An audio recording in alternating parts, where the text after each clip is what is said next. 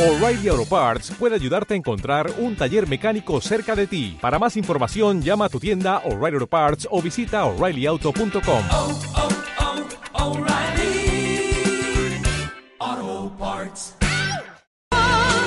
Creo que tú no estás, pero yo vuelvo y te siento.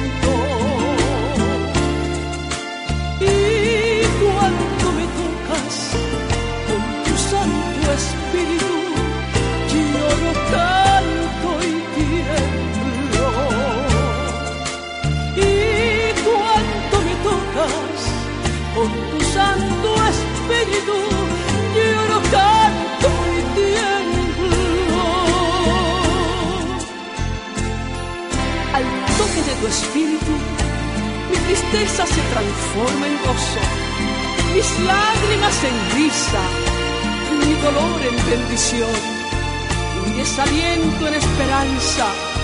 Vuelve y tócame con tu espíritu, mi Señor. Cuando tu espíritu me toca, siento la diferencia que hay en tu interior, que sientes por mí y no sé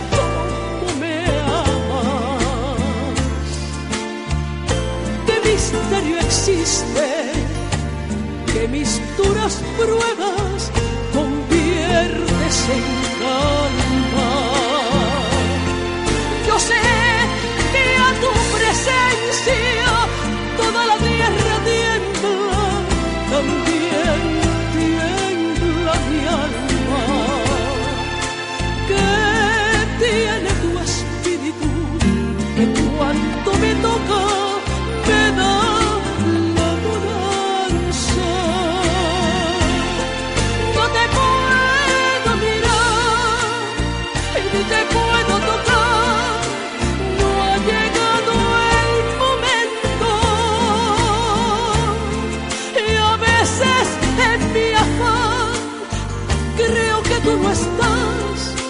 Pero yo vuelvo y te siento.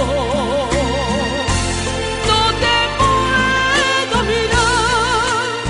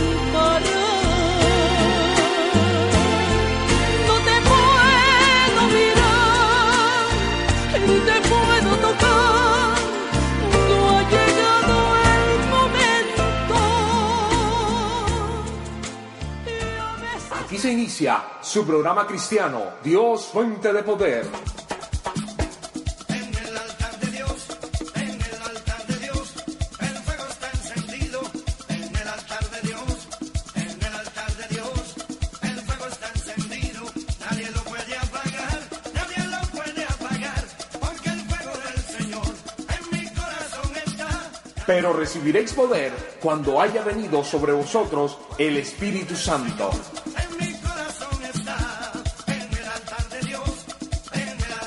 Porque el Señor nuestro Dios es la fuente de todo poder. Bienvenidos.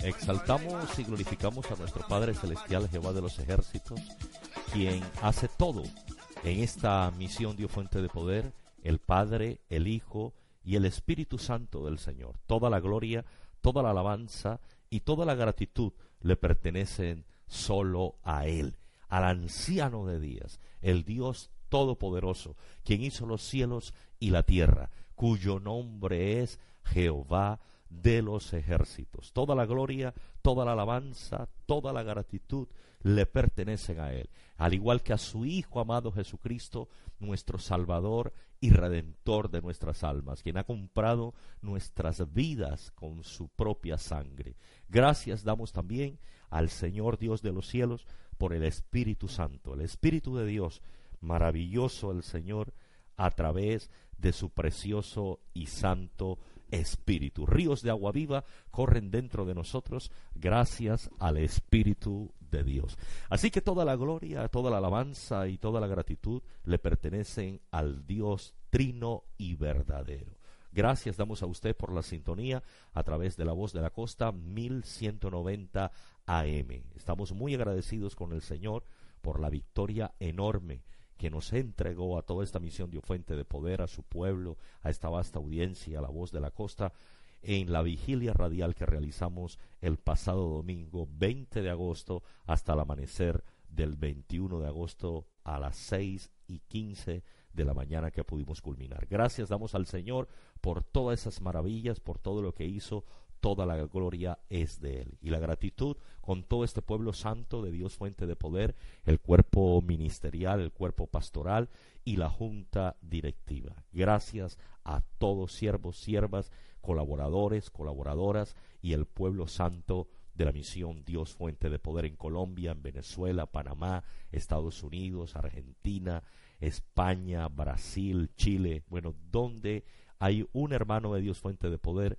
ahí estuvo la sintonía presta el domingo en la noche y el amanecer del lunes. Dios les bendiga a todos y a todos los hermanos y amigos de distintas denominaciones cristianas que estuvieron también en la sintonía, siervos y siervas, ministros y ministras del Señor. Dios les recompense a todos. Y agradecerle nuevamente a la voz de la costa, a la señora Edith Turcios, a todo este cuerpo periodístico, administrativo y socios propietarios de la emisora por la colaboración y las puertas siempre abiertas para esta misión y para este programa Dios Fuente de Poder. Gracias a Andy Pertus, que estuvo toda la noche con nosotros en el Control Master, y también a nuestros amigos en los transmisores, que el Señor les bendiga.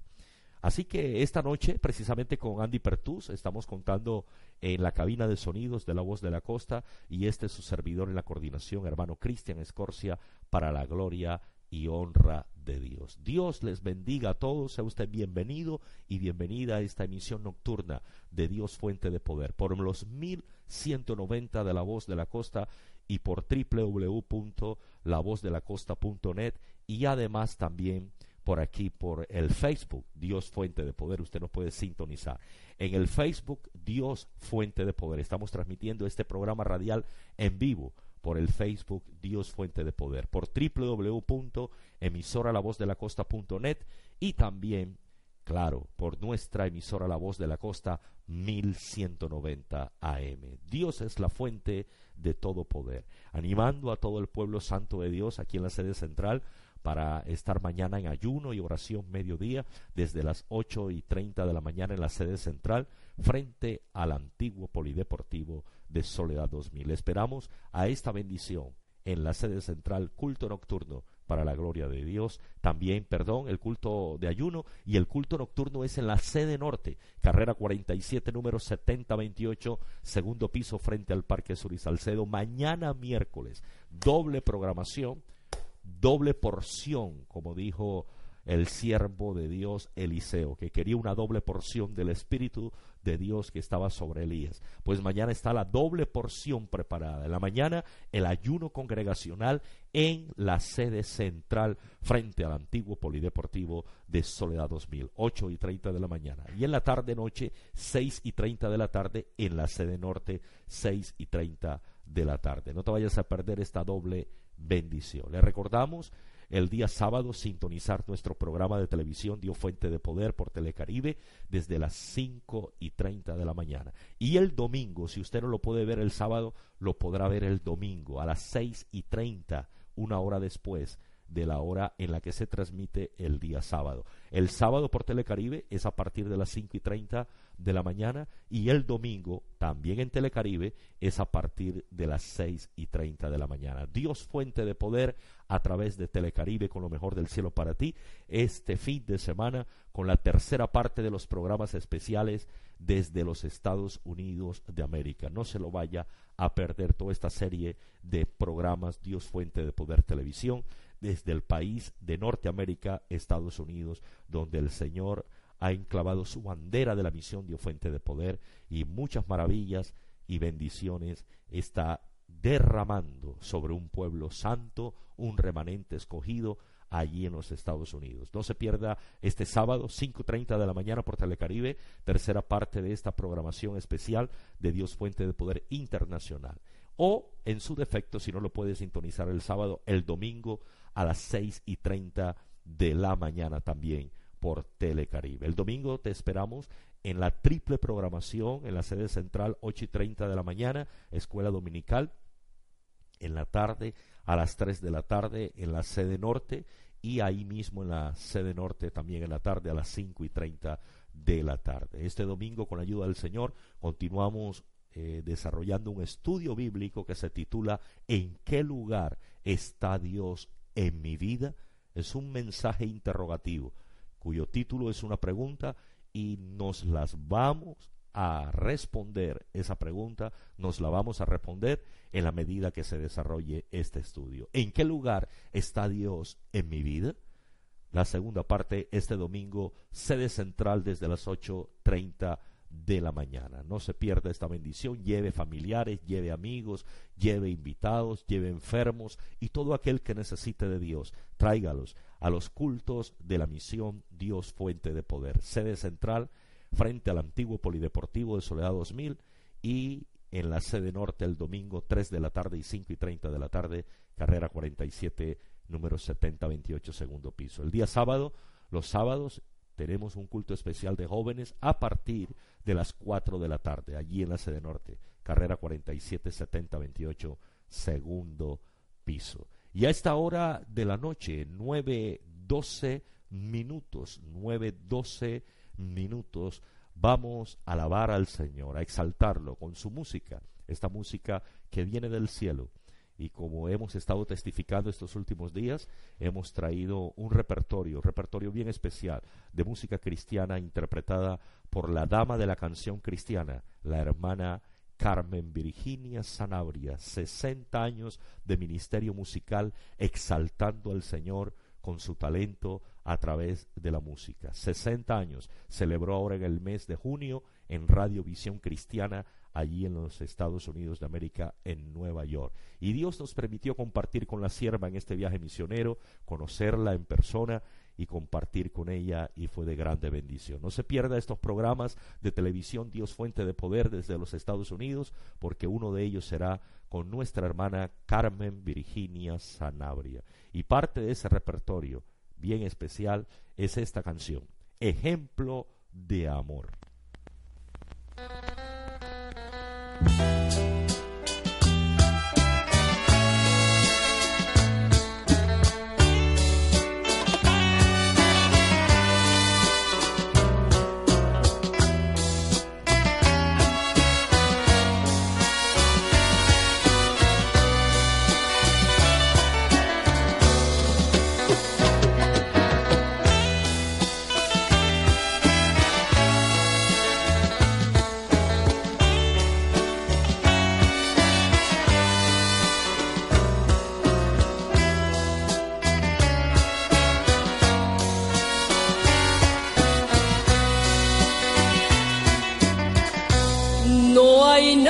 en el mundo más grande que el amor, porque amando sonríe todo a tu alrededor.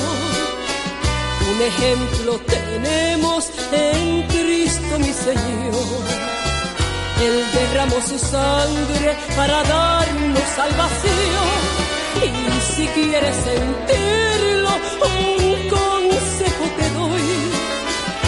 En Corintios 13 y verás que es amor. Verás que es plan divino, verás que es don de Dios, el verdadero amor.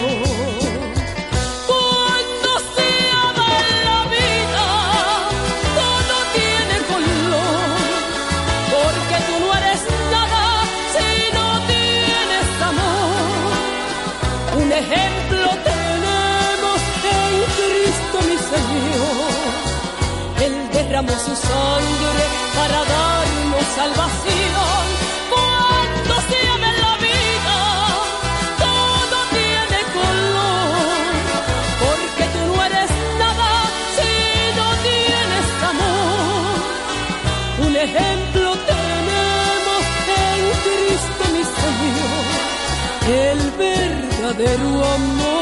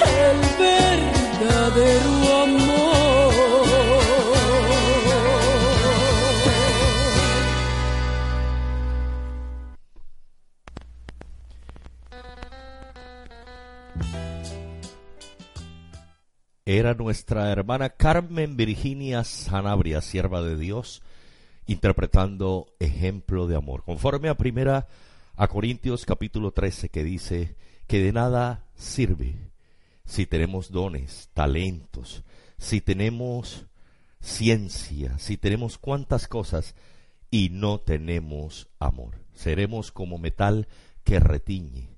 Así esta canción nos recuerda esa palabra traída por el apóstol Pablo a su iglesia, el amor que viene de Dios, el verdadero amor. Y el gran ejemplo de ese amor es el Cristo de la gloria.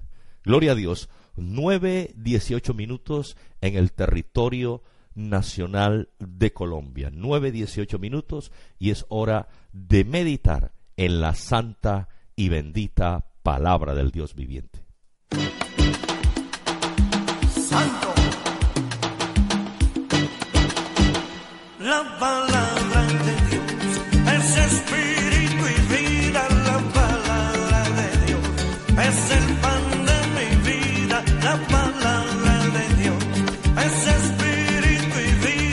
La palabra de Dios corra y sea glorificada.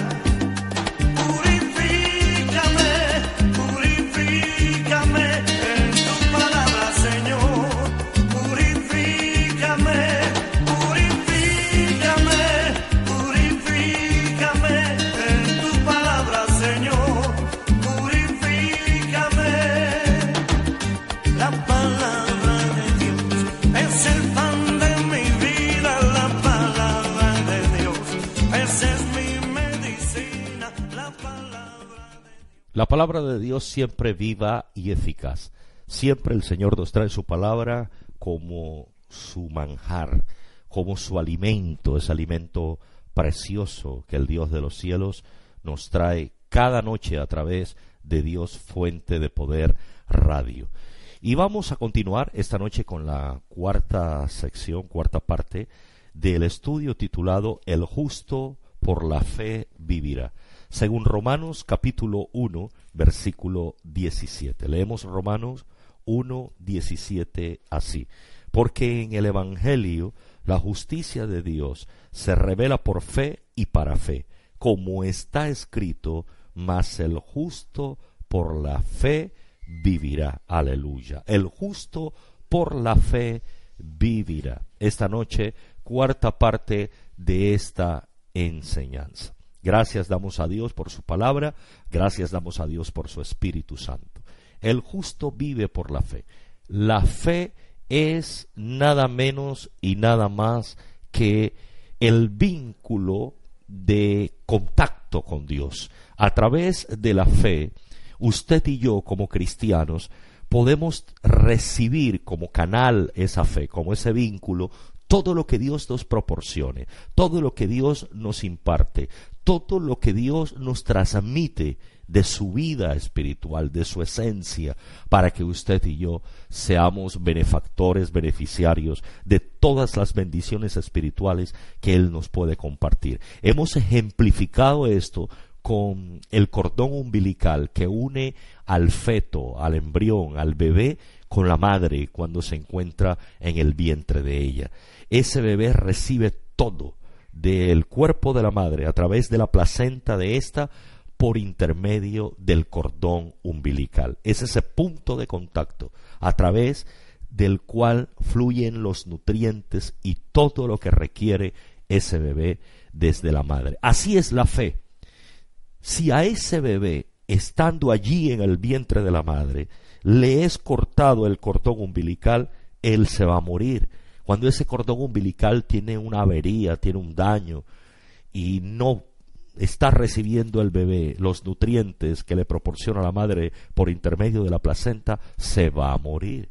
Él vive por la madre. Pero ¿qué le une a su madre? El cordón umbilical. Y ella le proporciona vida, le proporciona nutrientes, le proporciona su energía y todo lo demás por ese cordón umbilical. Así es la fe ante Dios y nosotros nosotros vivimos a través de la fe, porque Dios, por ese canal, por creerle a Él y creerle a su palabra, el Señor nos transmite y fluye a través de esta fe todas sus bendiciones espirituales su vida, la vida espiritual de Dios.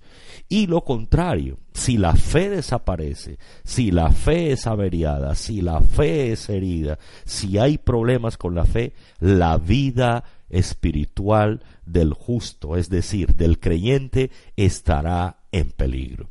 Y mirábamos en la última parte de esta enseñanza, el día viernes en la noche, cómo la vida de Pedro, del apóstol Pedro, en principio, cuando comenzó los primeros años con el Señor, la vida narrada en los evangelios, nos enseña que Pedro tenía poca fe. Y como tenía poca fe, su vida espiritual era bastante deficiente, era bastante pobre. Por eso encontramos a un pueblo, a un Pedro, perdón, a un Pedro que el carácter humano, que ese carácter carnal lo dominaba, que el orgullo lo dominaba, que la cobardía lo dominaba, la incredulidad, los miedos y cuántos vacíos espirituales evidenciamos en la vida primaria del apóstol Pedro y que se encuentra plasmada en los evangelios. Y todo porque era un hombre de poca fe. El Señor Jesucristo así lo describió en Mateo capítulo 14. Una vez el apóstol Pedro se hunde caminando sobre las aguas. Le dice, hombre de poca fe, hombre de poca fe, porque era de fe poca. Ya que, como hemos dicho, el apóstol Pedro el Señor le había determinado, le había medido que su fe era muy poca. No tenía ni siquiera la mínima medida exigida por el Señor, esa medida que se llama del tamaño del grano de mostaza, la mínima medida de la fe. El Señor es el que mide la fe. Aprendimos en Lucas capítulo 7, versículo 1 en adelante, el pasaje del Señor Jesús sanando al siervo del centurión, cómo testifica el Señor Jesús de la fe del centurión y dice que no había visto tanta fe en Israel como la fe del centurión, tanta fe. El Señor midió el grado de fe del centurión, como midió el grado de fe de Pedro. Más nadie puede medir tu fe y mi fe sino el Señor, el autor y consumador de la fe, de quien proviene, de quien viene la fe. Bendito sea Dios. Así que, amados hermanos y amadas hermanas, amigos y amigas que nos sintonizan, vimos que eso repercutió la poca fe en Pedro en una vida espiritualmente pobre, hasta que su fe se disparó y eso lo vamos a ver en la noche de hoy. Y en contraste a Pedro, estudiábamos a Esteban, según Hechos capítulo 6, el libro de Hechos nos dice que Esteban, contrario a Pedro, era un hombre lleno de fe. Eso lo estudiamos la noche del viernes. Y, en consecuencia, por haber crecido en fe, la vida espiritual de Esteban era fructífera, era abundante. Prodigios y milagros hacía este varón, valiente, lleno del Espíritu Santo, visiones y revelaciones, vio los cielos abiertos, y aunque las piedras le caían, crujían los dientes contra él, le amenazaron los fariseos, escribas y los líderes de la época que eran contrarios al Señor Jesús en el Sanedrín, y este hombre no se amilanó, no se amedrentó, no se acobardó, todo lo contrario. Mientras que Pedro, cuando Jesús fue arrestado, no soportó el que le dijeran, este es uno de los que andaba con él, y lo negó cobardemente, porque la poca fe lo llevó a una cobardía espiritual. La poca fe no le permitió un crecimiento espiritual, una madurez espiritual, una firmeza espiritual. Pero, contrario a él, decimos, Esteban era totalmente opuesto. Esteban era un hombre lleno de fe y en consecuencia una vida espiritual firme, sólida, estructurada en el Señor. Gloria a Dios. Y hoy vamos a continuar, vamos a continuar. El justo por la fe vivirá. Y vamos al segundo libro o segunda epístola del apóstol Pedro, capítulo 1. Miremos segunda de Pedro, capítulo 1. Gloria a Dios. Dice así la palabra en el versículo 5 en adelante. Dice, segunda de Pedro 1.5, vosotros también, poniendo toda diligencia por esto mismo, añadid, atento, a vuestra fe virtud, a la virtud conocimiento, al conocimiento dominio propio, al dominio propio paciencia, a la paciencia piedad, a la piedad afecto fraternal y al afecto fraternal amor. Porque si estas cosas están en vosotros y abundan, no os dejarán estar ociosos ni sin fruto en cuanto al conocimiento de nuestro Señor Jesucristo. Pero el que no tiene estas cosas tiene la vista muy corta, es ciego, habiendo olvidado la purificación de sus antiguos pecados, por lo cual, hermanos, tanto más procurad hacer firme vuestra vocación y elección, porque haciendo estas cosas no caeréis jamás. Bendito sea Dios. Esto se le ha llamado la escalera de la vida espiritual del creyente. la escalera. Empieza un peldaño, sigue el otro, sigue el otro, sigue el otro y va subiendo. Empieza el versículo 5 diciendo, el apóstol, añádanle a la fe virtud, a la virtud conocimiento, al conocimiento dominio propio. Vayan añadiendo, es decir, vayan escalando, vayan subiendo. Al dominio propio paciencia, a la paciencia piedad, a la piedad afecto fraternal y al afecto fraternal amor. Es una escalera. Es una escalera del crecimiento espiritual en el creyente. Y maravilloso porque observemos lo que dice Pedro, dice, haciendo estas cosas, no caeréis jamás. Qué tremenda bendición. Haciendo estas cosas, no caeréis jamás. Pero todo empieza, mire, en el primer escalón, en el primer peldaño, que es la fe. Añadid a vuestra fe virtud, a la virtud conocimiento, al conocimiento dominio propio. Todo empieza con la fe. Porque la fe es el nexo con Dios y con la vida espiritual de Dios para poder recibir todo lo que Dios tiene en reserva, todo lo que Dios nos proporciona, la fe. Ese es el primer escalón. No podrá haber crecimiento espiritual si no hay fe. Y si la fe es débil, y si la fe es poca, el crecimiento espiritual será poco. Porque como, mire una escalera, ilustremos con una escalera y observemos la base de la escalera.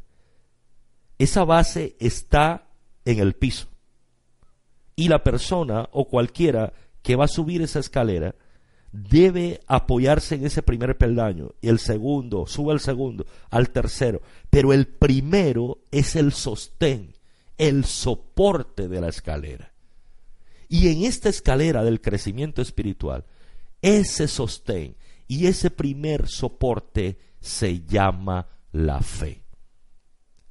No va a haber conocimiento, no va a haber dominio propio, no va a haber paciencia, no va a haber piedad, no va a haber afecto fraternal, no va a haber virtud, no va a haber amor si no hay fe. Si la fe es débil, si la fe es frágil, el crecimiento espiritual será muy frágil. A más de eso, ¿qué dice la palabra? Mire lo que dice la palabra aquí mismo, que si estas cosas abundan en nosotros, entonces no estaremos ciegos y tendremos una vista espiritual amplia. Y tampoco caeremos jamás. Qué promesa tan extraordinaria. Una de las cosas que más deseamos el pueblo de Dios, los cristianos, es no fallarle nunca al Señor, es no caer jamás en la desgracia del pecado después de haberle conocido. Y el apóstol Pedro, que falló, que vivió la experiencia de haber caído, encontró en esa revelación de Dios cuál fue la causa, su poca fe. Y por eso él no pudo alcanzar virtud, la virtud de Dios, y el conocimiento le fue difícil ahí al principio. Recordemos que el Señor les explicó una, dos, tres veces que era necesario ir a Jerusalén, padecer de los ancianos y sacerdotes y morir para resucitar al tercer día. ¿Cuántas veces les explicó? Pero ese conocimiento, como decimos en el argot popular, no les entraba no podían aprenderlo, asumirlo, absorber ese conocimiento. ¿Por qué? Porque tenían un problema de fe. ¿Y qué decir del dominio propio? No podían acceder al dominio propio. Pedro, cuando le vino la tentación, sucumbió, fue derrotado por la tentación. Cuando Satanás lo tentó, cayó desparramado. El dominio propio es la autoridad, espiritual que alcanza el creyente para vencer el pecado en su propia carne. Y Pedro no podía vencerlo. No tenía dominio propio. ¿Y qué decir de la paciencia? No la tenía. Y quiere decir de la piedad menos. El afecto fraternal no creció en afecto fraternal. Estamos hablando de los primeros años del apóstol Pedro. A Pedro le costaba el afecto fraternal, amarse entre los hermanos. Tenía una pequeña competencia con el resto de discípulos. Disputaban entre ellos quién debía ser el primero. Tenían ese problema. Tenían problemas de afecto fraternal. ¿Y qué decir del amor? De ese amor de Dios, ese fruto pleno. Recordemos que el Señor Jesucristo, una vez resucitado, le pregunta, Pedro, ¿me amas? Y hemos explicado eso en muchas ocasiones.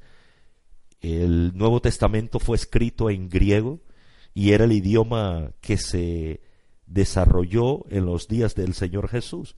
Y el original del Evangelio de Juan, donde aparece plasmado ese pasaje, el verbo que usa el Señor para amar, Pedro me amas, es agapao.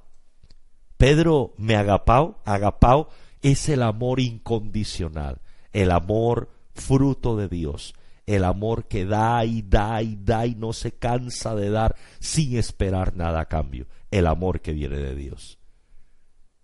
Pero Pedro le respondía al Señor, también en griego, fileo, Señor, yo, yo hacia ti, fileo. Pedro, ¿me amas? En el español, la traducción al español, la palabra amor es la misma. Pedro, ¿me amas? Señor, tú sabes que te amo. Pero en el griego original hay una gran diferencia entre la respuesta y la pregunta. Jesús le preguntaba, Pedro, ¿me agapao? ¿Me amas con un amor incondicional de dar y dar sin cansarte de dar y hasta dar tu vida por mí? Que eso significa el amor incondicional. No, si Pedro, cuando le dijeron, eres uno de ellos el día del arresto de Jesús, dijo que no lo conocía. No podía amarlo incondicionalmente, solo fileo. Y el amor fileo es el amor de amigos que se limita a dar si el otro le da. A amar si el otro lo ama, un amor con condiciones. Y Pedro todas las veces contestó fileo. Y el Señor todas las veces le preguntó, Pedro, agapao, ¿me amas con este amor incondicional? Al final Pedro, por eso dice Juan que Pedro se entristeció al final con la tercera pregunta y dijo, Señor, tú sabes todas las cosas. Porque Pedro no podía llegar a ese amor pleno. Pero volvemos a lo que veníamos tratando. ¿Dónde se originaba todo en la fe. Y como Pedro no había crecido en fe suficientemente, tampoco podía crecer en amor, ni en amor fraternal, ni en piedad, ni en dominio propio, ni en paciencia, ni en conocimiento, ni en virtud. Porque en el primer escalón de la escalera del crecimiento está la fe, que es el soporte. Benditos a Dios para siempre. Así que a Pedro le tocaba crecer en fe.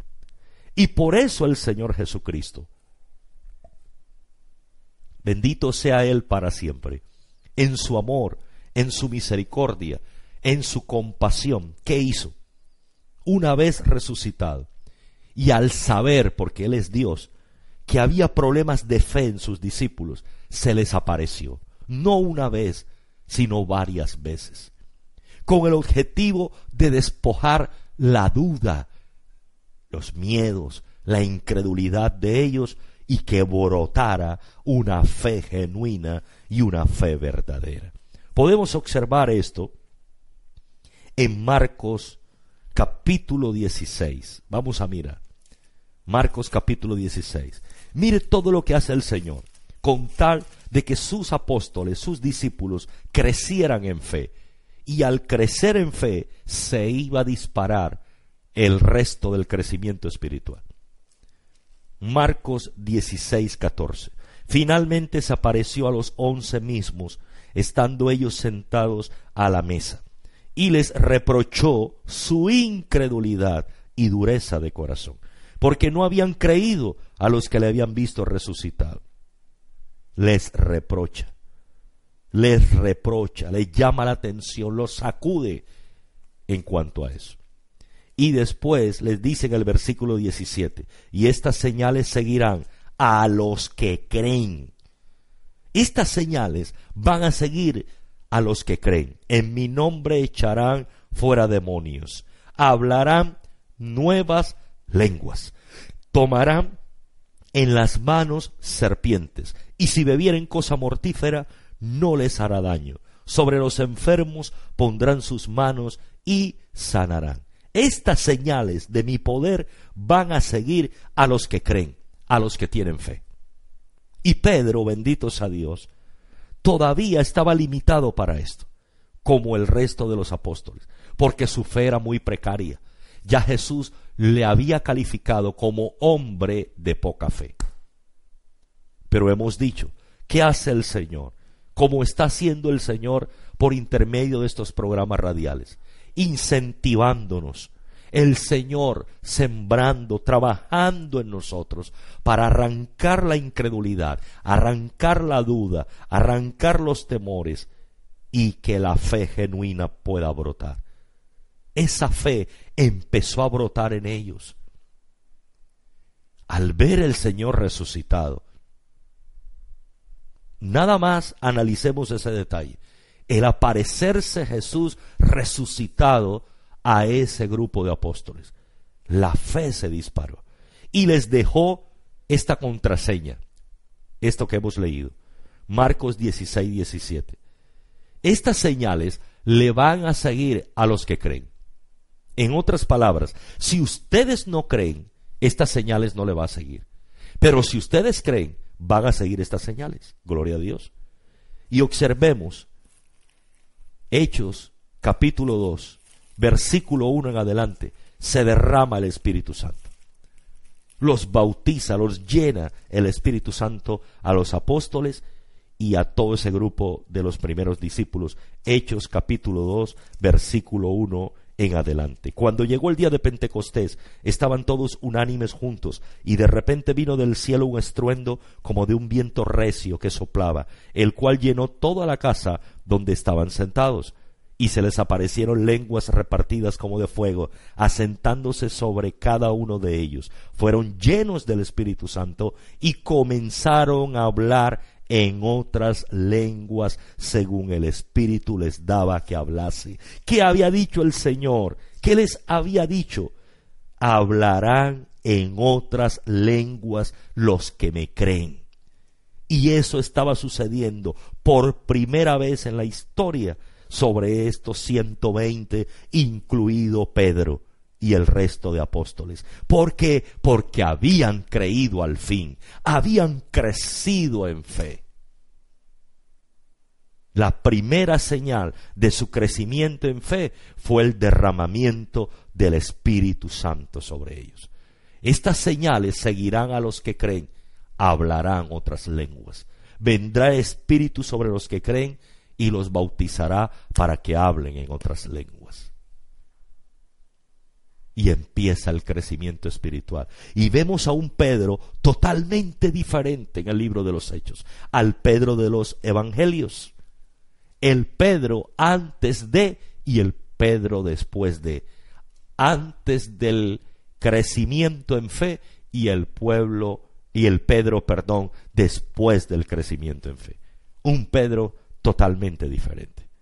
Gracias al crecimiento en fe.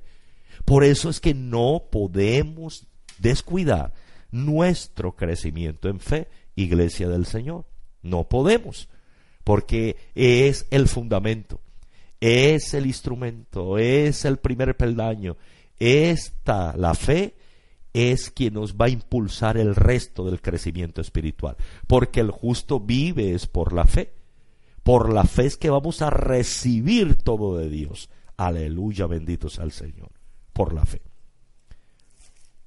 Y ya que estamos tratando acerca del Espíritu Santo, tercera persona de la deidad, el Señor Jesucristo le dice a los apóstoles y nos dice a la iglesia, es necesario que yo me vaya, es necesario que yo me vaya, y enviaré la promesa de mi Padre al consolador, el Espíritu Santo. el Padre sigue sentado en su trono, a la derecha está sentado el Hijo, pero ¿quién de la Trinidad está con nosotros y en nosotros? El Espíritu Santo de Dios. ¿Y cómo se recibe el Espíritu Santo? A través de la fe. A través de la fe, aleluya. Y por eso encontramos nuevamente en el, en el panorama a Satanás al enemigo, que el Señor lo reprenda, porque el enemigo sabe que si hiere nuestra fe, que si debilita nuestra fe, que si apaga nuestra fe, el fluir del Espíritu y la ministración del Espíritu también va a desaparecer para nosotros, porque el Espíritu se recibe es por fe. Mire lo que dice el Evangelio de Juan, palabras del Señor Jesucristo, en el capítulo 7, versículo 37 en adelante. Juan 7, 37 en adelante, dice así la bendita y santa palabra de Dios. En el último y gran día de la fiesta, Jesús se puso en pie y alzó la voz diciendo, si alguno tiene sed, venga a mí y beba. El que cree en mí, fe, esto es fe, el que cree, el que cree, fe, el que cree en mí, como dice la escritura, de su interior correrán ríos de agua viva. Esto dijo del Espíritu que habían de recibir los que creyesen en él, pues aún no había venido el Espíritu Santo, porque Jesús no había sido aún glorificado. Ya Jesús fue glorificado, ya se sentó a la diestra del Padre, ya enviaron al Espíritu Santo, pero ahora ¿cómo lo vamos a recibir? Para que se convierta en ríos de agua viva dentro de nosotros a través de la fe. Esto dijo del Espíritu Santo a los que habían de creer en Él, los que creyesen en Él, aleluya. Si alguno tiene sed, venga a mí, beba. El que cree en mí, el que tiene fe en mí, como dice la Escritura, de su interior correrán ríos de agua viva, refiriéndose al Espíritu Santo. El Espíritu de Dios se recibe por fe y a través de la fe. Y Gálatas capítulo 3, el apóstol Pablo lo ratifica. En Gálatas capítulo 3 dice el versículo 5, Gálatas 3:5, aquel pues que os suministra, que nos otorga, que nos entrega, que nos da el Espíritu y hace maravillas entre vosotros, lo hace por las obras de la ley o por el oír con fe cómo Dios nos suministra, nos entrega, nos otorga, nos satura, nos entrega de su unción del Espíritu Santo por nuestra fe, por la fe, por la fe. Así que Pedro y los apóstoles, nos estamos refiriendo a Pedro exclusivamente, le cambia su vida espiritual con el derramamiento, con la llenura del Espíritu Santo. Pero ¿dónde radicó esto? En su crecimiento en fe. En ese trabajo que hizo el Señor como el autor y consumador de la fe, de aumentarle la fe a los discípulos cuando lo vieron resucitado, porque ellos dudaban de la resurrección, ellos tenían problemas para creer acerca de la resurrección. Desde que lo arrestaron sabemos cuál fue la actitud, el comportamiento de cada uno de ellos, fue huir, alejarse, esconderse, porque no creían que ese Jesús que habían arrestado iba a morir, pero iba a resucitar al tercer día. Se sintieron derrotados y se amedrentaron para esconderse. Entre esos Pedro. Pero el Señor se les aparece, se les aparece resucitado, pasó por las paredes impresionantemente y estuvo en medio de ellos.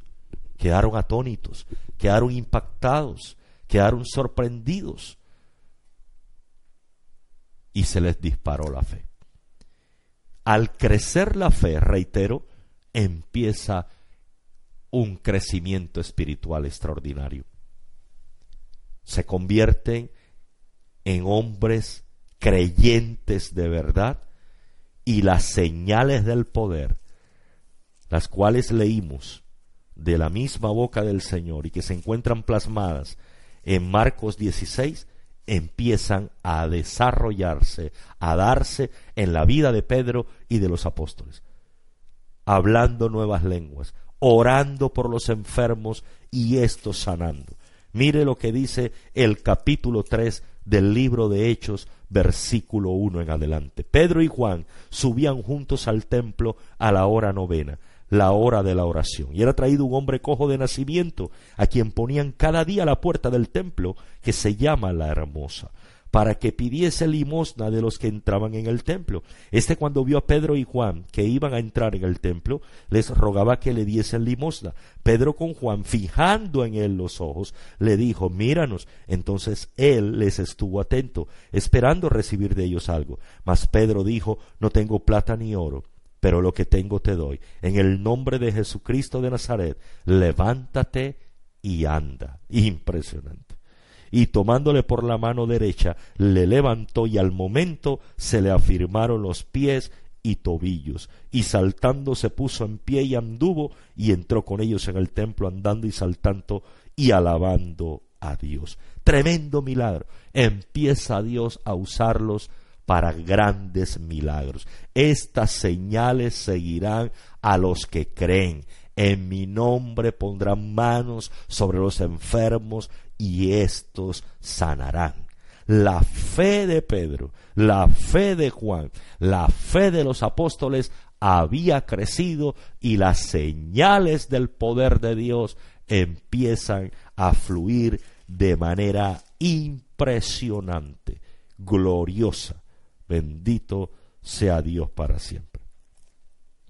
Esto es una realidad, amados hermanos el crecimiento espiritual, la vida de Dios, estará fluyendo de parte del Señor para nosotros si nuestra fe crece.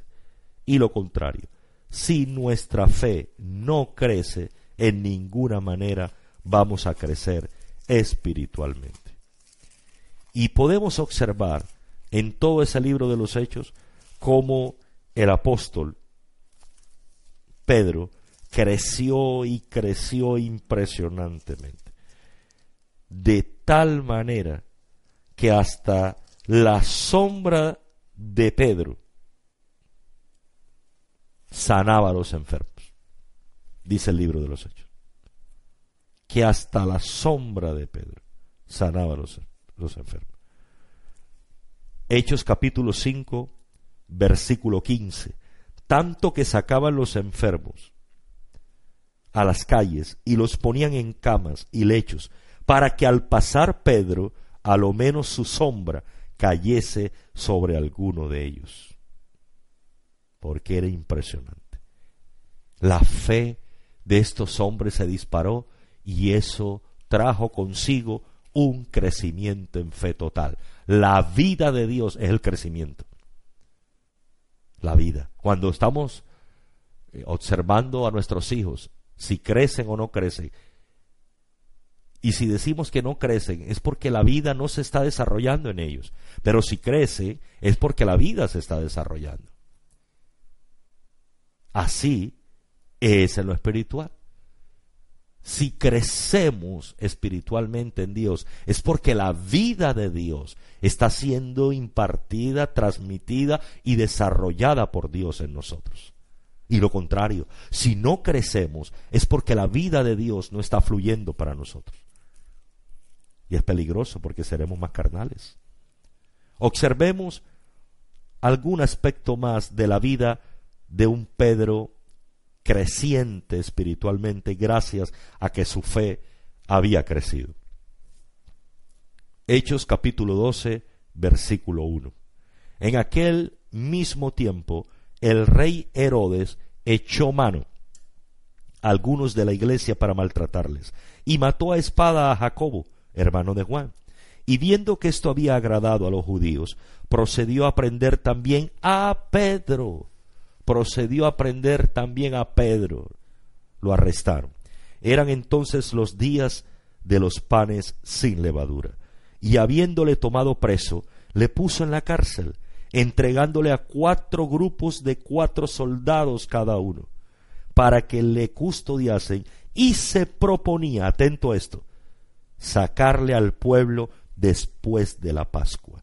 Así que Pedro estaba custodiado en la cárcel, pero la iglesia hacía sin cesar oración a Dios por él. Cuando Herodes le iba a sacar aquella misma noche, estaba Pedro durmiendo entre dos soldados sujetos con dos cadenas y los guardas delante de la puerta custodiaban la cárcel. He aquí que se presentó un ángel del Señor y una luz resplandeció en la cárcel y tocando a Pedro en el costado, le despertó diciendo, levántate pronto. Y las cadenas se le cayeron de las manos, y le dijo el ángel, ciñete y átate las sandalias, y lo hizo así, y le dijo, envuélvete en tu manto y sígueme, y lo sacó. Padre bendito Jehová de los ejércitos.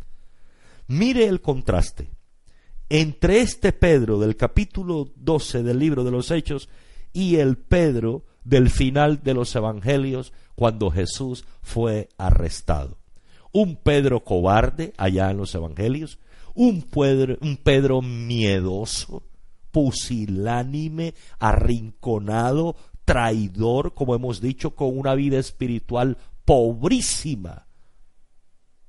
Nada más ante unas preguntas. Tú andabas con él, tú eras uno de ellos. No, y hasta maldijo, maldito sea, no lo conozco.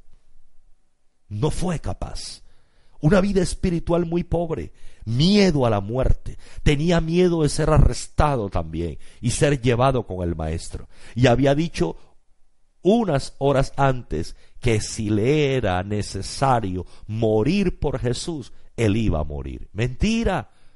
No había en él esos arrestos. Ese crecimiento espiritual era muy pobre, pero todo era por causa de la poca fe. Ahora observemos un caso similar. Lo arrestan en este capítulo 12 del libro de los Hechos que hemos leído. Lo arrestan por causa del Señor. Y Herodes se disponía a sacarlo después de la Pascua. ¿Qué pasaba con los presos después de la Pascua? Recordemos el juicio del Señor Jesucristo. Fue después de la Pascua. La Pascua la comieron la noche anterior, el Cordero Pascual y después lo arrestaron, recordemos. Y después, el día siguiente, sacaron los presos y el gobernador preguntaba al pueblo, ¿a quién quieren que crucifiquemos? ¿A quién quieren que matemos? Y el pueblo dijo, a Jesús. ¿Por qué lo iban a sacar a Pedro después de la Pascua? Porque ya Herodes había matado a Jacobo, hermano de Juan, uno de los apóstoles, y dice el versículo 3 de este capítulo 12 de Hechos, que cuando el pueblo vio que Herodes mató a Jacobo, hermano de Juan, uno de los apóstoles, se agradó el pueblo. Entonces Herodes arresta a Pedro y dice, voy a agarrar a otro más y después de la Pascua se los voy a sacar. Y claro, este pueblo me va a decir, crucifiquemos, matemos a Pedro. Pedro sabía en lo que se hallaba. Sabía que su vida estaba en peligro, pero mire cómo estaba durmiendo, tranquilo, reposando en Dios. Ya este era otro Pedro.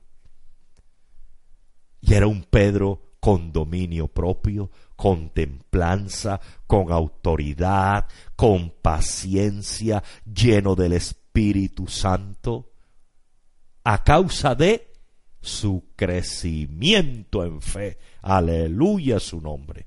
El crecimiento en fe lo llevó a un crecimiento espiritual extraordinario. Así que, amados hermanos y hermanas, amigos y amigas que nos sintonizan esta noche, no podemos dejar de crecer en fe porque la fe determina el crecimiento espiritual. El justo vive por la fe. Todo en el Señor se recibe por fe. Dios nos transmite su vida, nos imparte su vida, es por fe. Todo es por fe. Aleluya su nombre. Aún la vida natural está regida por la fe. ¿Por qué usted toma el vehículo todos los días ese transporte público para dirigirse a la universidad, al colegio, a la escuela o a la empresa donde trabaja, porque usted cree que ese transporte es el que lo va a conducir. Porque usted va a trabajar, porque usted cree que haciendo eso va a alcanzar los recursos necesarios para el sostenimiento suyo y de su familia. ¿Por qué nosotros estudiamos? Porque creemos fe que el crecimiento en conocimiento nos va a traer mucho beneficio. ¿Por qué el enfermo va al médico? Porque cree que va a hallar solución a su enfermedad, a su problema de salud. ¿Por qué la persona se dirige a un concesionario a comprar el vehículo? ¿Por qué se dirige? Porque cree que ese es el vehículo que necesita y cree que con esa suma de dinero lo va a alcanzar. O cree que ese banco o esa entidad financiera le va a hacer el crédito para adquirirlo. En lo natural todo es por fe. ¿Por qué cuando vamos de Barranquilla a Santa Marta tomamos vía terrestre la vía que tomamos? Porque creemos que esa es la que nos conduce hasta allá. ¿Por qué pasamos el puente Pumarejo? Porque creemos que no se va a caer. Pero si creemos que el puente se va a caer, no pasamos. Si creemos que ese vehículo que debemos tomar para que nos transporte no nos va a llevar a nuestro destino, si no creemos que va a llegar, no lo hacemos. Todo es por fe. Y así no nos sucede. Hemos estado algunas veces en una estación de transporte y el transporte que nos va a trasladar al determinado sitio, de pronto eh, empieza el conductor a darle arranque. Eh, eh, y nada, y dos, tres veces, cinco intentos, y abre el capó de adelante y le hace unas maniobras y lo va a prender otra vez y nada que prende, y entonces otra vez intenta y nada que prende, y entonces le pide a, a los pasajeros, ayúdenme a empujar. Mm, y dice un pasajero, no, yo me bajo de aquí. ¿Por qué se baja? Porque él no cree que lo va a llevar a un feliz destino.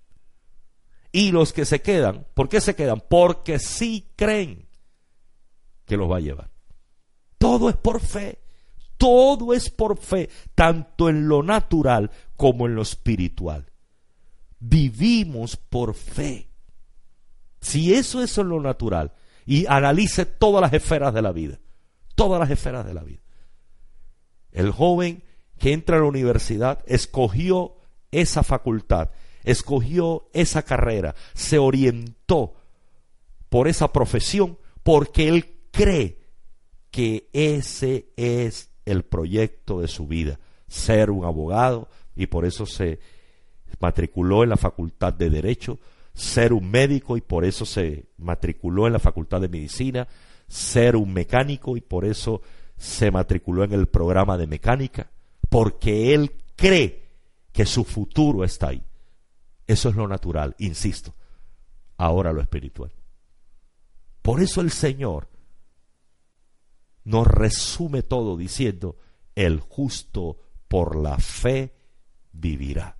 Y por eso el antagonista de Dios y el antagonista de la iglesia y nuestro Satanás trata de atacarnos, de vulnerarnos, de debilitarnos la fe. Pero para eso está el Señor con su espíritu y su palabra para fortalecernos en fe, para alimentar nuestra fe, aleluya, y así en consecuencias nuestra vida espiritual esté también fortificada. Mañana con la ayuda del Señor continuamos con esta enseñanza si es su voluntad.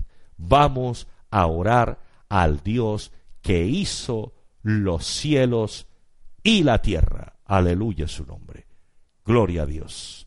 Vamos a orar al Dios de los cielos. Padre, te damos toda la gloria, te damos toda la alabanza, te damos toda la gratitud, Señor, toda la exaltación por su palabra, porque usted es el dueño de esta palabra. Gracias, gracias, Señor, por edificarnos, por fundamentarnos en ello. El justo por la fe vivirá. Toda la gloria es para ti, Señor. Que esta palabra no vuelva vacía y como dueño y propietario de la palabra lo honramos, lo exaltamos y le damos gracias, Señor. Dios mío, ayúdanos a crecer en fe. Es el gran propósito. Usted lo hizo con los apóstoles. Usted le disparó el crecimiento en fe. Usted les alimentó la fe, Señor. Y aquí estamos, tu pueblo, tus siervos, tus pequeños, tus ovejas, tus servidores y servidoras, a lo largo y ancho de Colombia, del mundo entero, Señor, escuchando este programa, pero reunidos y humillados a tus pies,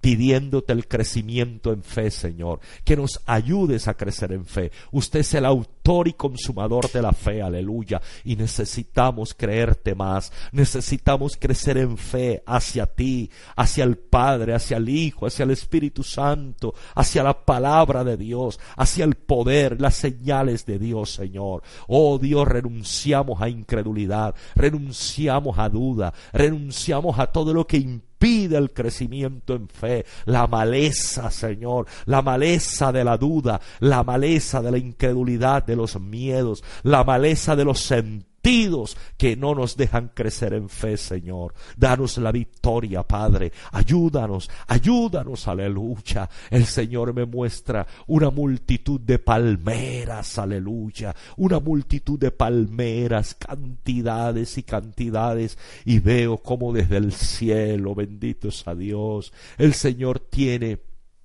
una gran regadera en su mano y está regando una por una esas palmeras con una dedicación, con un amor, aleluya, lo está haciendo el Señor, con un gozo, con un regocijo, porque dice el Señor, este es mi deseo, hacer crecer en fe a mi pueblo, hacer crecer en fe a mis siervos, hacer crecer en fe a los recién convertidos, a los antiguos, a todo mi pueblo, aleluya. Y veo que esas palmeras reciben esa agua y esas palmeras, oh, ondean, como ondean sus ramas, las palmas se mueven de un lado a otro, benditos a Dios, porque dice el Señor que ese es el propósito de Él durante estos días, hacernos crecer en fe, para que nuestro crecimiento espiritual no se detenga, el justo florecerá como la palmera, irikende rebesarra balahaya, recibe mi hermano y mi hermana, recibe siervo y sierva de Dios, el crecimiento en fe, aleluya, el riego del cielo, recíbelo mi hermana, recíbelo mi hermano, estas señales del poder de Dios seguirán a los que creen, los enfermos son sanos por el poder de Dios, los que no han sido bautizados en lenguas, hermano y hermana, dile Señor, bautízame en lenguas, porque ahí están las lenguas de Dios para ti, mi hermano y mi hermana, recibe bautismo en Espíritu Santo, recibe nuevas lenguas, aleluya. que en mi nombre echarán fuera demonios, dijo el Señor, los que creen, a los que creen le sigue esta señal, reprende al enemigo, mi hermano y mi hermana, repréndelo de tu casa, repréndelo de tu familia, repréndelo de tus hijos, repréndelo de tu hogar, repréndelo de la iglesia, ay, Shaharabalaya, el nombre de Jesús, estas señales del poder de Dios siguen a los que creen. Recibe fe de Dios, porque señales del poder de Dios, pueblo, se aumentan y se multiplican. El enfermo es sano, lo creemos, Señor, que no hay enfermedad incurable para ti. Señor, tú eres el Dios que sana, el Dios que restaura, el Dios que levanta, Señor, enfermedad maligna, cáncer, lupus, esclerosis, VIH, todas esas enfermedades, leucemia se van en el nombre poderoso de Jesús. Lo creemos, Señor. Creemos en tu poder, creemos en tus maravillas, creemos en tus señales. Aleluya, bendito sea Dios. Veo cómo siguen creciendo esas palmeras. Pueblo de Dios, recibe, recibe el crecimiento en fe. Aleluya. El Dios de lo sobrenatural, el Dios de las maravillas, el Dios del Nuevo Testamento Aleluya, el resucitado, Irikendere, haciendo maravillas en hogares, en jóvenes, aún en niños que están en sintonía, en enfermos los está sanando,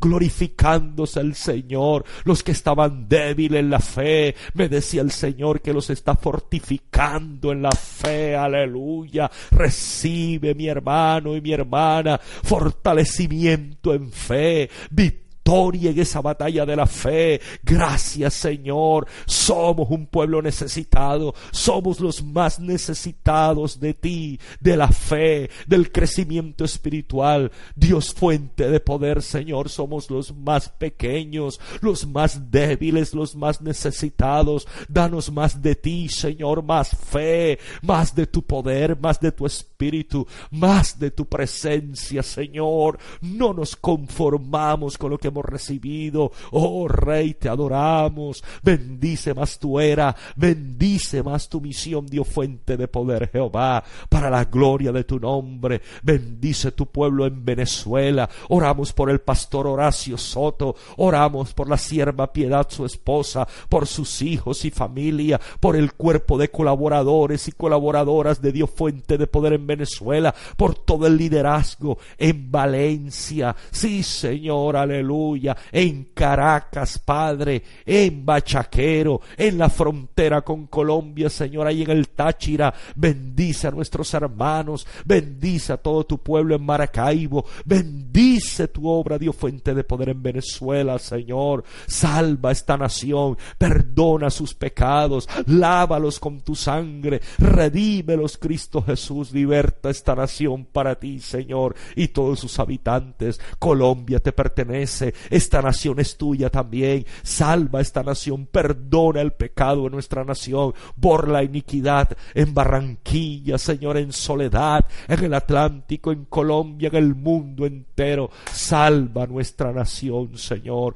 Glorifícate como solo tú sabes hacerlo, Señor. Salva las almas, salva las vidas en Estados Unidos, en Panamá, en el mundo entero. Salva las almas porque te pertenecen, Señor Jesucristo. Oh Rey, cada necesidad de tu pueblo, cada tribulación, cada angustia, la colocamos en sus manos. Todo tu pueblo está en tus manos. Las necesidades espirituales del pueblo, las necesidades en salud, las necesidades en familia, las necesidades, Señor, económicas, todas las necesidades de tu pueblo las traemos a tus pies, las presentamos a ti, Señor, para que venga auxilio, socorro, respuesta de lo alto, Señor, porque a quién iremos, a quién correremos, sino a ti, Señor, a quién pediremos auxilio, sino a usted, nuestro Dios, Señor y sustentador. Oh Rey, pedimos auxilio, pedimos misericordia, pedimos ayuda para todo tu pueblo, para toda tu grey, Dios fuente de poder en cualquier necesidad que se halle, y toda esta audiencia de la voz de la costa, y toda esta audiencia del Facebook, Dios fuente de poder, Señor, uno a uno está en tus manos, da una noche de victoria, de respuesta, de maravilla, Señor, y un resto de semana lleno de tu presencia, todo tu pueblo. Gracias, Señor, aleluya. Gracias. El Señor me muestra la palabra fe en oro, escrita en los corazones de cada uno de nosotros, aleluya, y como el Señor hace crecer el relieve de esa palabra, fe, porque dice el Señor, insiste el Señor, que su propósito es hacernos crecer en fe durante estas noches. Gracias, Señor, aquí estamos un pueblo hambriento y sediento, Señor cuán pobres en espíritu, Señor, necesitados de ti. Aquí estamos los tojos espirituales para la gloria de tu nombre, Señor. Gracias, Padre. Gracias, Hijo. Gracias, Espíritu Santo del Señor. Toda la gloria le pertenece a Él. Completica le pertenece al Señor. Él lo ha hecho todo, lo hace y lo seguirá haciendo todo. Y solo nosotros somos siervos y esclavos inútiles del Señor. La gloria es del Dios trino y verdadero. Gracias a Andy Pertus por la sintonía que nos ha permitido transmitir a través de aquí de la voz de la costa por su atención. Andy, ahí en en la cabina de sonidos de la voz de la costa. Gracias a usted por la sintonía, amado hermano y hermana en Colombia y en el exterior. Que el Señor les bendiga. A las cuatro en punto de la mañana nuevamente estaremos al aire aquí en la voz de la costa. No se lo vaya a perder. Primera emisión de Dios, fuente de poder. Recuerde que este evangelio se anda debajo de la nube y debajo del fuego. Así se camina aquí en Dios, fuente de poder. Cristo viene y nadie le detiene téngalo presente.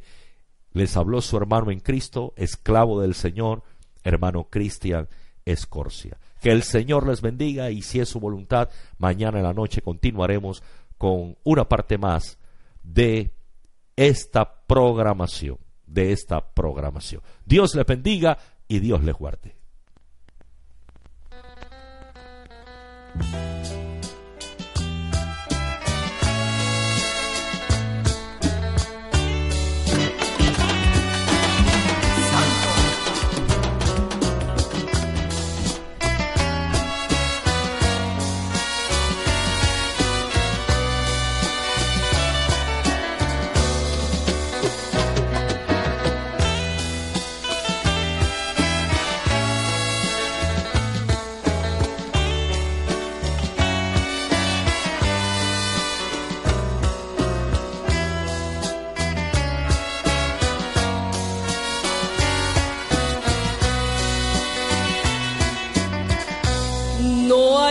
Nada en el mundo más grande que el amor, porque amando sonríe todo a tu alrededor.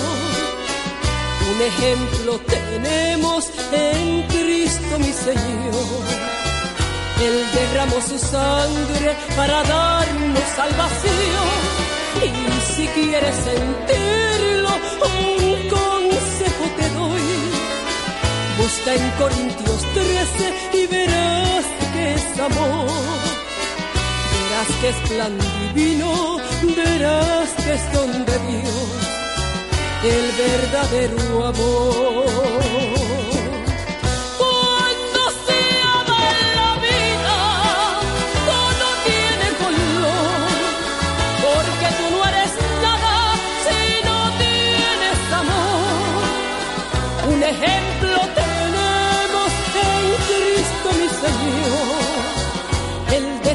Su sangre para darnos salvación.